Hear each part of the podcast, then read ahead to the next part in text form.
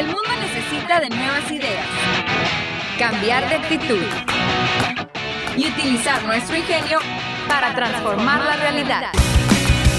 Ingenio, un programa de la División de Ingeniería de la Universidad de Sonora. Iniciamos.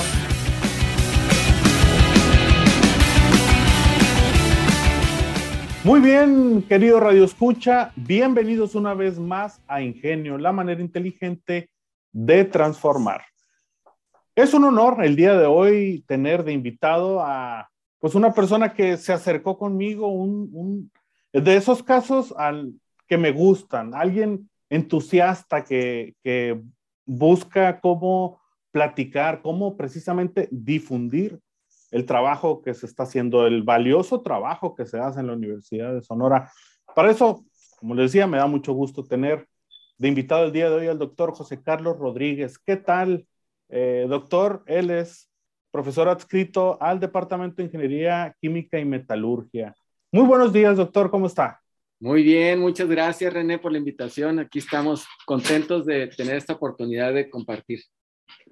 Muy bien, muy bien, qué bueno. Y sobre todo, vamos a hablar de un, proyecto, un trabajo que pues tiene ya tiempo con él y se llama Estudio de los efectos del ultrasonido de potencia alta y de los de la, y, aquí a lo mejor el doctor me puede ir corrigiendo con cómo, estoy diciendo, es un nombre bastante largo.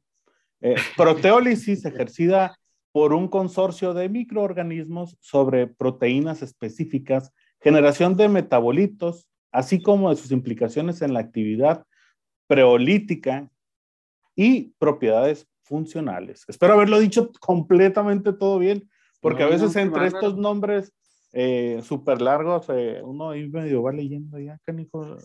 Oye, está, está bien espiritifláutico el título, exactamente, exactamente. Eh, creo, creo que no hay una mejor palabra que, que lo pueda describir, espíritu flautico. Pero bueno, eh, para la gente que no lo conoce, eh, fuera de la universidad, obviamente, pues en el departamento, pues todo el mundo lo conoce, pero vámonos un poquito fuera del departamento, adentro mismo de la universidad y fuera de la universidad. El doctor José Carlos Rodríguez, ¿quién es? ¿Cuánto tiempo tiene ya como docente en la Universidad de Sonora? ¿Qué materias imparte? Bueno, este, un servidor pues está adscrito al departamento, como bien lo dijiste, ¿no? De Ingeniería Química y Metalurgia. Y bueno, este, la carrera de ingeniero químico pues es es como eh, una de las carreras medulares dentro del departamento. Y eh, un servidor es profesor investigador, eh, principalmente en el área de la especialidad de alimentos. Así que ahí tengo la gran oportunidad pues, de compartir con los, con los estudiantes, este, impartiendo las materias de tecnología de alimentos, de bioquímica de los alimentos, este seminario de tópicos, ingeniería de alimentos, este, y bueno, eh, algunas como la de seguridad también y relaciones industriales. Y el próximo semestre creo que voy a empezar con la de seminario de, investigación. Así que pues bueno, seguramente vamos a tener este, vamos a pasar un buen tiempo por ahí. Muy bien, eh, como me preguntaba, ¿desde cuándo, cuándo llega, en qué año empieza usted como docente en el departamento? Bueno, yo tengo seis años en, la Universidad de Sonora. Este, eh, entré pues prácticamente como, profesor investigador, ¿verdad? Y, pues bueno, eh, directamente a, esta, a este departamento, ¿no? Un servidor hizo su doctorado en el, en el CIAT, ¿verdad? En el área de tecnología de alimentos de origen animal. ¿verdad? Y pues bueno, este, he venido desempeñándome aquí en, este departamento y pues con el gusto de retomar lo que hace muchos años empezó, ¿no? En, justamente en la universidad, ¿verdad?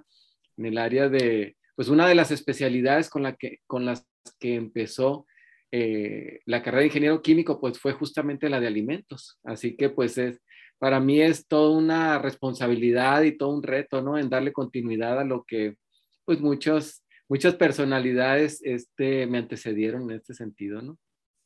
Muy bien, y precisamente ese, esa especialidad en alimentos se ve eh, reflejado en lo que vamos a platicar, porque aunque el nombre no lo dice explícitamente, eh, eh, vamos a hablar sobre suero de leche y de este, ¿cómo se llama este? Bueno, la... la el kéfir. El kéfir. granos de sí, El kéfir, se me andaba yendo ese nombre. Entonces, bueno, eh, platíquenos un poquito el background de esto. Eh, ¿Cómo, vamos a ponerle así, cuál es la inspiración o de dónde saca la idea usted para realizar un trabajo como este? Bueno, mira, René, fíjate que eh, pues a la gran mayoría de, las, de, la población pues les gusta el queso, ¿no? Yo creo que la gran, salvo los veganos, ¿verdad? Pero fuera de ellos, pues prácticamente un porcentaje bastante elevado es consumidor de queso. El queso, en esencia, eh, se produce a partir de la, de la adición de una enzima, ¿verdad? Que es la renina, en algunos lugares le llaman eh, el cuajo, ¿verdad? Por ejemplo, en la parte rural, mucha gente lo identifica como el cuajo, ¿no?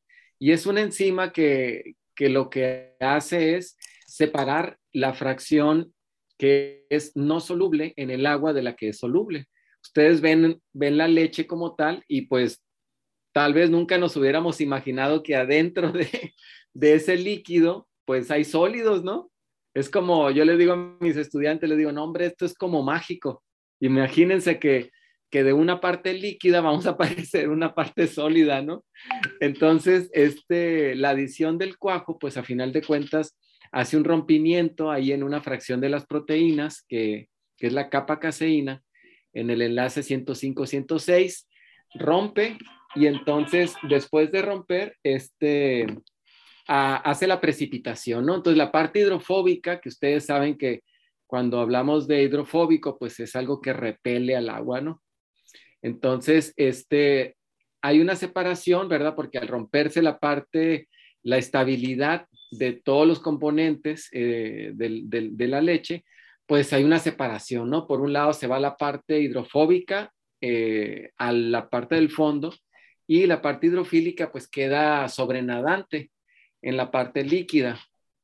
En la parte este, que precipita, pues ahí vamos a encontrar las caseínas, algunas fracciones de las caseínas, vamos a encontrar humedad este, y sobre todo grasa, ¿verdad? La, gran, en gran parte los lípidos de la, los lípidos de la, de la leche, ¿ok?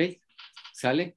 Eh, y luego, pues eso se va a convertir en el queso que nosotros eh, consumimos comúnmente. Esta, digamos que es el método tradicional de hacer queso, ¿no?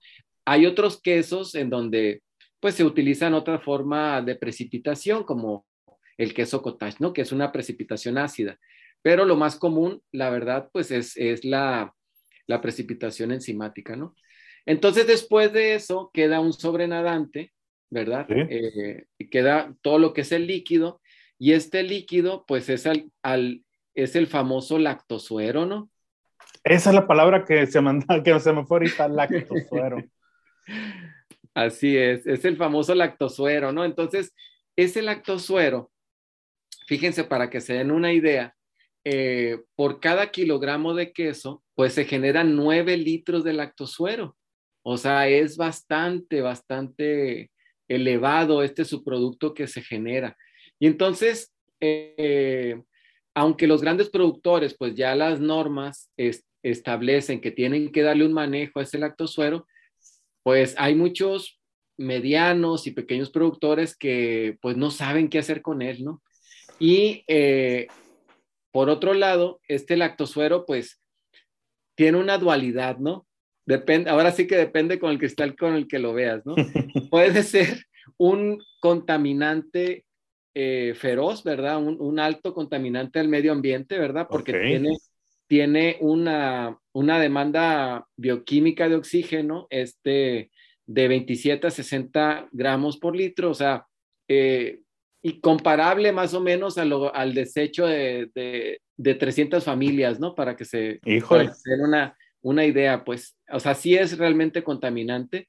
Este, sin embargo, sabemos que, pues en la desesperación, pues muchas veces es o se vierte a los mantos freáticos, se vierte a los, a los ríos o se les da algo ganado en el mejor de los, de los casos, ¿no? Este, pero, pero a veces se va a la alcantarilla. Entonces, es para nosotros es importante que este, este subproducto pues tenga, tenga algún, algún procesamiento, ¿no? Se pueda utilizar, porque por otro lado, pues alberga algunos, algunos nutrientes que son de alto valor nutricional. Les voy a poner, por ejemplo, eh, las proteínas del lactosuero. Muchas de las personas que van al gimnasio, pues toman el famoso whey protein, ¿verdad? es la, proteína concentrada de, suero. ¿Para qué? Pues para hacer esa masa muscular, ¿verdad? Entonces, resulta que eso este, es posible hacerlo eh, a partir de esa, de esa materia prima. Entonces, podemos nosotros utilizarlo como tal, ¿verdad? Para poder este, darle un tratamiento y entonces generar valor agregado en, esta cadena de producción, ¿no? Así que, pues bueno, así adelante. Eh, ahorita me llamó la atención el aspecto de las normas. Para su gusto, las normas son suficientes y se aplican, están bien aplicadas o se está manejando un poquito de forma deficiente. Pues, híjole, esa es una buena pregunta, René. Es que la verdad es que hay de todo, ¿eh? Ah, hay empresas que sí cumplen con las normas, hay empresas que incluso no, ni las conocen, ¿no? Entonces, si no conocen una norma, pues difícilmente la van a aplicar, pues. Este, y por otro lado, pues eh, la regulación, pues yo no sé, a mí me da la impresión de que hay poca gente trabajando en, este, en esta materia, ¿no? Y por eso, pues yo me imagino que no se dan abasto para visitar a, todas las empresas que, que, trabajan en el ramo, ¿no? Muy bien, muy bien. Y, lo digo porque eh, hace poquito me tocó a mí, bueno, por experiencia propia, ¿no? Eh, yo vivo en una zona de la ciudad por el Vado del Río en el cual acaban de poner una empresa de, que hace quesos. Y durante el transcurso de este año, eh, tengamos, en cuenta que esta empresa se acaba de poner hace unos cuatro meses aquí cerquita, bueno, casi adentro de la colonia. Y hubo un tiempo en el cual la gente se estaba, eh, o bueno, hubo, hubo mucha protesta. La gente iba y ponían ahí carteles y tapaban la calle para que no se pusiera la empresa y la empresa constantemente dio el mensaje de que iban a cumplir las normas, que no se iba a contaminar, etcétera, etcétera.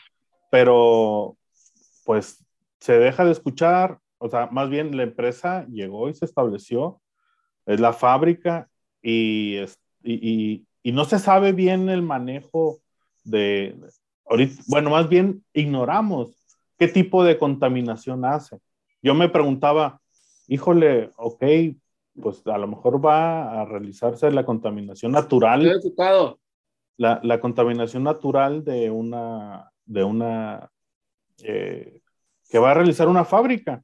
Pero ahorita que me cuenta esto, pues ya cambia el panorama. Por eso mi pregunta de, de cómo la ve con estas normas. Sí, esa es, es, es, una, es una mega área de oportunidad, ¿no? Yo creo que para todos, ¿verdad? Desde la parte industrial, ¿verdad? Como también, eh, pues la población en general. Yo creo que sí es, es, es importante, bueno, sería, sería interesante que dentro de de la reglamentación eh, al inicio de la puesta en marcha de cualquier empresa, pues debería haber un, análisis eh, minucioso, ¿verdad? De que, de que se está cumpliendo con toda la normatividad, ¿verdad? Porque las normas son, por lo general, son bastante buenas, eh, son bastante robustas, este, pero a veces, a veces, como te decía, no se conocen, este, a veces no se, no se revisan. Eh, y bueno, a final de cuentas, algunos, algunos sí las cumplen, otras no las cumplen, ¿no? Ok, y, bueno, eh, continuamos ahora entonces con este aspecto de los gramos de Fekir. Ah, sí, sí, entonces te decía. Kefir, perdón. kefir.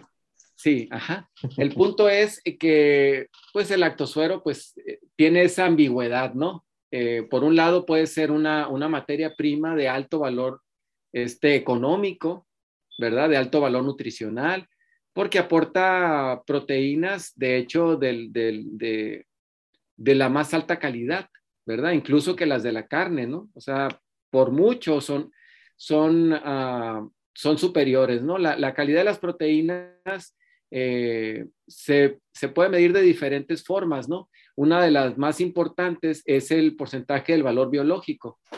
El valor biológico eh, de 100 gramos de proteína que una persona ingiere, eh, en el caso del lactosuero, los 100 gramos se, se, metabolizan y la persona puede biosintetizar algunos compuestos eh, a partir de esa proteína. Entonces, si una persona consume 100 gramos de proteína de lactosuero, los 100 gramos eventualmente se pueden convertir en alguna otra biomolécula, ¿no? Biosintetizar, ¿a qué nos referimos con eso? Nos referimos a que el cuerpo lo va a convertir, pues, en algo mejor en alguna enzima, en el cabello, en el colágeno, en, el, en, en las uñas, en, en, piel, una cantidad enorme de funciones que tienen las proteínas. De hecho, pues son de los, de, de los, uh, de las moléculas más, más interesantes, ¿no? Y más importantes en el cuerpo humano.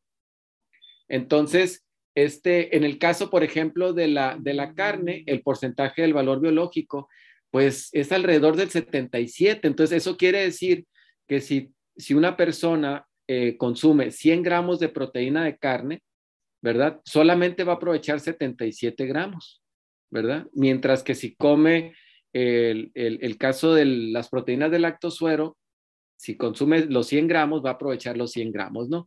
Entonces, pues una forma eh, relativamente barata de poder accesar a esta, esta proteína, pues es el requesón, ¿verdad? Ok. Eh, esa es una forma barata porque el, el, el, el, WPC o el Whey Protein, que puede ser Whey Protein Concentrate o Whey Protein Isolate, son dos versiones, que es el concentrado de proteína y el otro es el aislado de proteína del lactosuero, ¿verdad? Pues son, son caritos, ¿no? Son caritos. Yo creo que el kilo depende de la marca, pero pues sí anda rondando los mil pesos, ¿no? Ok, ok. En cambio, el, en cambio el, el, este, el requesón es mucho más barato. Entonces, en lugar de recomendar comprar algunas proteínas ahí para el gimnasio, hay que comer, hay que entrarle duro al requesón. Ándale, es una alternativa, ¿verdad? Además es bajo en grasa, ¿no? Para aquellos, aquellos que están en dieta, pues se les acomoda bastante bien, ¿no? Muy bien, hay un aspecto que también me llama la atención, el, el aspecto del ultrasonido.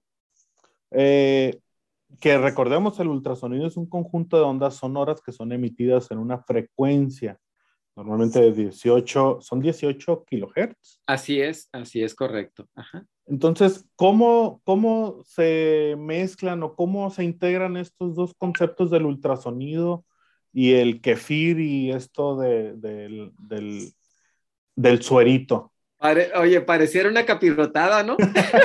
no, no, no, son, son dos conceptos que, que, si uno se pone a verlo así, como que, ah, canico, o sea, empezamos hablando precisamente del, del suero, del kefir y el proceso de la leche, bueno, del, del queso, perdón, y, y, llegamos a una parte en la cual empezamos a hablar de ultrasonido. Me imagino que el ultrasonido, me imagino yo desde la ignorancia, que lo vamos a empezar a aplicar para acelerar este proceso o algo así. Exacto, exacto, okay. muy bien René. Sí, mira, el ultrasonido, como bien lo, lo, lo, definiste, pues es un conjunto de ondas sonoras, ¿verdad? Que este, son emitidas, ¿verdad? Son, son emitidas a una frecuencia superior a los 18 kilohertz. De hecho, este, uh, este tipo de, de, de, de frecuencias pues el oído humano no siempre las, la, las puede percibir, ¿verdad? No siempre las puede, las puede percibir porque es, uno, es un sonido más agudo. Sin embargo, los que trabajamos con esto, pues sabemos que si le subes un poquito más al radio, pues seguro que lo vas a escuchar. Sí, me imagino. ¿No? Entonces, ponemos el ultrasonido y me imagino yo que a nivel no sé si está bien dicho, a nivel molecular o, bueno, vamos a empezar a agitar esas, partículas o estos elementos del de, queso y lo que se iba a dar a lo mejor naturalmente durante, no sé, algún tiempo, lo podemos acelerar entonces y así crear más suero y poderlo eh, utilizar, eh, bueno, no desecharlo, más bien utilizarlo bien en alguna producción de otra cosa. Sí, mira, el, el ultrasonido, eh, vamos a empezar a clasificándolo, ¿no? Para que, para que nuestros radioescuchas este, les sea más fácil entenderlo, ¿verdad? Ya lo definimos. Ahora va, es importante mencionar que hay dos tipos de, de ultrasonido, ¿verdad? Este, en función, en función de la, de la intensidad, ¿verdad? Porque puede haber algunos, muchos otros, ¿no? Pero nosotros basados en la intensidad este, y en el efecto que se genera eh, con, este, con, este fenómeno, con este fenómeno físico, pues entonces es importante mencionar que hay dos tipos de ultrasonido, ¿no? El ultrasonido que es de intensidad baja, ¿verdad? Potencia baja y frecuencia alta. Y por otro lado tenemos eh, el ultrasonido, ¿verdad? Que es eh, de potencia alta, intensidad alta y frecuencia baja. ¿Ok? Entonces, el primero, el que es de intensidad baja, ese se utiliza principalmente eh, en la medicina, ¿verdad? Es, es aquel que cuando la mamá o, bueno, en este caso las chicas que están embarazadas van, van con, con, el ginecólogo, ¿verdad? A lo mejor tienen ya algunos meses de embarazo y el ginecólogo pues este, pasa el ultrasonido, ¿no? Y entonces hacen un monitoreo de la salud del, del bebé, ¿no? Ese es el ultrasonido este, de baja intensidad. Ese mismo ultrasonido, pues también es utilizado en el área de alimentos. ¿Cómo se usa? Pues se utiliza para conocer las propiedades físico-químicas de los mismos, ¿verdad? Este, para saber la composición química, ¿verdad? Podemos cuantificar, por ejemplo, pues la concentración de proteína, la concentración de eh, hidratos de carbono, etcétera. Incluso podemos también eh, evaluar la firmeza, la madurez, ¿no? de algunos, de algunos alimentos, ¿no? Ese es lo que respecta al ultrasonido de intensidad baja, frecuencia alta. En el caso de la, del ultrasonido de potencia alta y frecuencia baja, ese es el que a nosotros más nos interesa, ¿verdad? ¿Por qué? Porque este tipo de ultrasonido es capaz de modificar eh, algunas propiedades de los alimentos, ¿verdad? Modificarlos en la parte física, eh, algunas propiedades físicas, algunas propiedades químicas, ¿verdad? Que es a lo que tú te estabas refiriendo ahorita, ¿verdad? Ok, ok. Ajá, entonces tú pones, por ejemplo, agarras, eh, tomas lactosuero y ese lactosuero lo sometes a un ultrasonido de intensidad alta y entonces se generan fenómenos, principalmente de cavitación, ¿verdad? Que a final de cuentas, este nos va bueno, nosotros buscamos que eso nos favorezca en el proceso, pues, de la fermentación en sí, ¿verdad? Porque los granos de kéfir, eh, dicho sea de paso, pues es un consorcio de microorganismos que están presentes en esos granos. Se le llaman granos, pues, porque a alguien se le ocurrió decirles granos, ¿no? Pero en realidad es, es un grupo, ¿verdad? Una agrupación de muchos microorganismos. En un grano pueden estar más de 70 incluso. ¿verdad? Más de 70 diferentes microorganismos presentes, este, trabajando de manera simbiótica, ¿verdad? Y eso, este, ellos aprovechan muchísimo mejor, ¿verdad? Es el lactosuero que ha sido ultrasonicado. De hecho, eh, en algunos ah, trabajos que hemos hecho, nosotros acá en el laboratorio nos hemos dado cuenta de que el lactosuero que ha sido sometido al ultrasonido de alta intensidad este, pues es fermentado en un periodo más corto.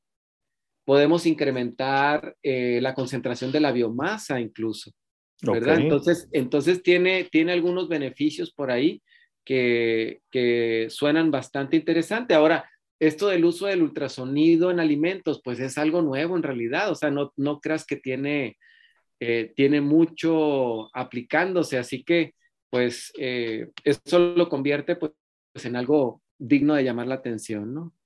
Doctor, esto es, algo que todavía está en proceso y, más o menos para ir ya redondeando nuestra plática, ya sabe, el tiempo no perdona. Esto es algo que sigue en proceso. ¿Qué es lo que usted ve a futuro? ¿Qué le gustaría que sucediera con este proyecto? Pues bueno, el, eh, uno de los, de los propósitos de un servidor eh, no es quedarnos a nivel laboratorio en, estudios in vitro, ¿no? La idea, la idea de esto es, eh, primero, pues ver qué es lo que, lo que está pasando, ¿verdad? Con esas proteínas, con, es, con la composición química del, del lactosuero, una vez que es eh, fermentado y una vez que es ultrasonicado, ¿no? Ese es por un lado. Pero eh, no me gustaría que nos quedáramos ahí, o sea, uno de los objetivos importantes que no está planteado en el proyecto porque la naturaleza a la convocatoria a la cual fue sometida no, no llevaba ese, ese matiz, pero eh, me parece que es importante, pues, vislumbrar hasta qué punto es eh, podríamos obtener un alimento funcional tras la utilización de esta nueva tecnología emergente. Entonces, cuando hablo de un alimento funcional, me estoy refiriendo a convertir ese alimento en un alimento que no solamente nos aporte nutrientes, ¿verdad? Que vaya más allá de que, de que nos pueda aportar proteínas, carbohidratos, lípidos, ¿no? vitaminas, etcétera, sino que además ese alimento tenga un beneficio a la salud, ¿no? Hacia allá quisiera que pudiéramos llegar. Hacer alimentos más saludables. Así es, así es. Muy bien, doctor, pues es un placer eh, platicar eh, y seguro vamos a seguir platicando en un futuro muy cercano acerca de este o obviamente otros proyectos que tengan puerta en los cuales esté trabajando eh, muchísimas gracias por, por, por, haber accedido a esta plática y el acercamiento que tuvo también para Ingenio. Hace falta más gente que le guste, pues, hacerle ver a la gente lo que está trabajando y que en la universidad, en el Departamento de Ingeniería Química y en la División de Ingeniería, se hacen cosas muy valiosas. Entonces, eh, y sobre todo cosas que no se van a quedar en papel, como dice, que hay que buscar que tengan un impacto en la sociedad. Muchísimas gracias, doctor, y pues aquí nos estamos viendo. Muchísimas gracias, René, por esta invitación. La verdad que te felicito por tu programa y este y bueno, aprovecho pues para, para decirle a nuestra nuestro radio, escuchas que en la universidad se hacen cosas muy interesantes, ¿no? Nos, nos interesa a los, a los profesores investigadores que, pues tener ese espacio, ¿verdad? En donde podamos compartir un poquito de lo que hacemos y, la idea de esto es que todos salgamos beneficiados, ¿verdad? Porque eh, eh, fue algo que ya no alcanzamos a, discutir, pero así de, manera muy breve, eh, nomás decirles que el kéfir pues tiene, es un alimento, el kéfir es una bebida fermentada, ¿verdad? Que tiene muchísimos beneficios a la salud. Uno de ellos es justamente estimular el sistema inmune, ¿no? Que ahorita nos hace tanta falta, ¿no? Entre, entre muchos otros. La verdad que termina siendo un, alimento funcional. Y pues bueno, eh, creo yo que es responsabilidad de nosotros eh, pues compartir esta información, ¿verdad? Que la gente se beneficie. Sabemos que hay mucha gente que sí lo consume, pero que tampoco no sabe todos los beneficios. Y hay gente que no lo conoce y que bueno, esta es una excelente plataforma para llegar a ellos y eh, pues que se vean beneficiados, ¿no? Así que muchísimas gracias, René. muchas gracias a usted, doctor, y muchas gracias a nuestro editor y a nuestros queridos radioescuchas. Mi nombre es René Flores y nos vemos el siguiente miércoles. Hasta la próxima. La División de Ingeniería de la Universidad de Sonora y Radio Universidad presentaron Ingenio. El programa que nos enseña la manera más inteligente de transformar. Te esperamos en nuestra próxima emisión.